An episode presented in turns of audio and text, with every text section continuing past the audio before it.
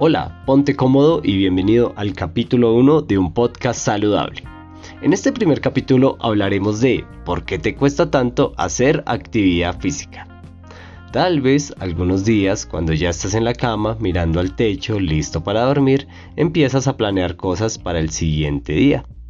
Entre esas cosas reflexionas sobre en el momento del día en que harás un poco de actividad física hasta este momento solo lo estás planeando y piensas en ir al gimnasio, salir a trotar un poco, en fin, cualquier actividad física que te programes a hacer. Pero lo cierto es que cuando te levantas no lo haces. Si eres de los que no hace ejercicio o pospone un día de entrenamiento, puede que no sea totalmente tu culpa.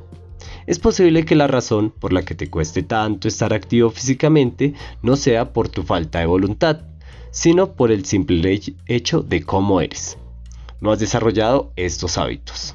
Para ponerte en contexto, en 1887, un psicólogo llamado William James escribió un artículo titulado El hábito, en el que exponía la enorme plasticidad cerebral y cómo son necesarios 21 días para la formación de un nuevo hábito.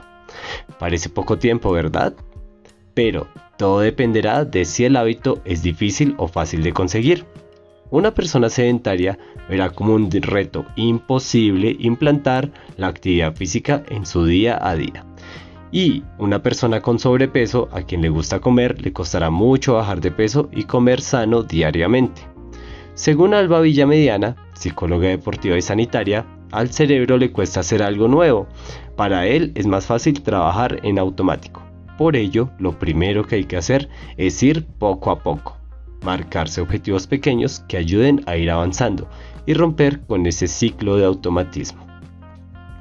Otra razón diferente a los hábitos podría ser la siguiente, que las innumerables razones que sueles mencionar para justificar una vida sedentaria en realidad tengan fundamento, o por lo menos algunas de ellas lo tengan. Por tal motivo, no hacer actividad física y ser sedentario sea lo más lógico.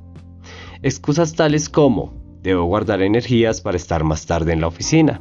O, si hago ejercicio podría lesionarme, y esto significa un tiempo sin ir a trabajar, entre muchas otras.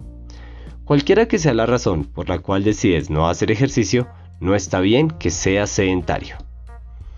La psicóloga conductual Sandra Torres indica que para iniciar nuevas actividades o proyectos debes seguir un proceso o paso a paso, así que te invito a que tomes lápiz y papel y anotes los siguientes 11 tips. 1. Establece hacer ejercicio como una prioridad.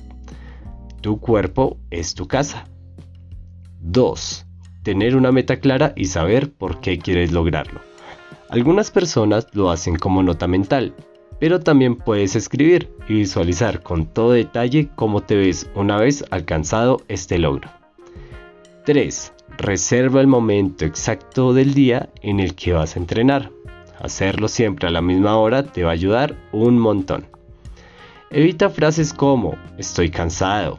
La mayor parte de tu fatiga es más mental que física, producto del estrés y la tensión. Esto lo puedes disminuir haciendo algo de ejercicio. Otra frase puede ser, hoy realmente no me apetece. Ok, haz algo más suave ese día, pero no te lo saltes, porque cuando rompes con una rutina, estás quebrando un hábito que aún no has afianzado. 5. Haz una actividad que te guste. Para mí, esta es la clave de ser constante. Cuando disfrutas de lo que haces, dejas de verlo como un esfuerzo. Hay varias maneras de lograr un mismo objetivo, así que mejor elegir una que te guste. Si quieres hacer actividad física, puedes salir a correr, practicar zumba, nadar o lo que sea. Siempre hay diferentes opciones. Ponte metas realistas.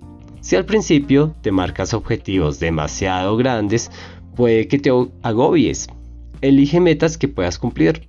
Por ejemplo, entrena 5 días de la semana durante 20 minutos y respeta esto.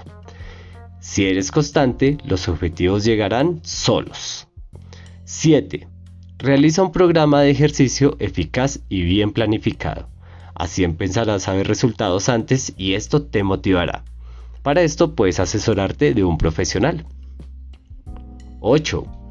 Prepara la ropa con antelación.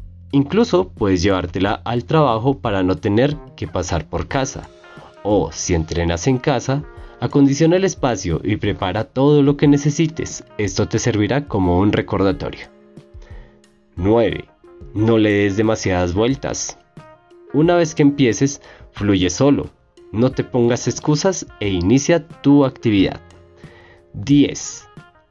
Crea un compromiso queda con algún amigo o con tu entrenador personal. Diles a algunas personas. Es una manera de obligarte y funciona. 11. Al finalizar la sesión, anota tus sensaciones.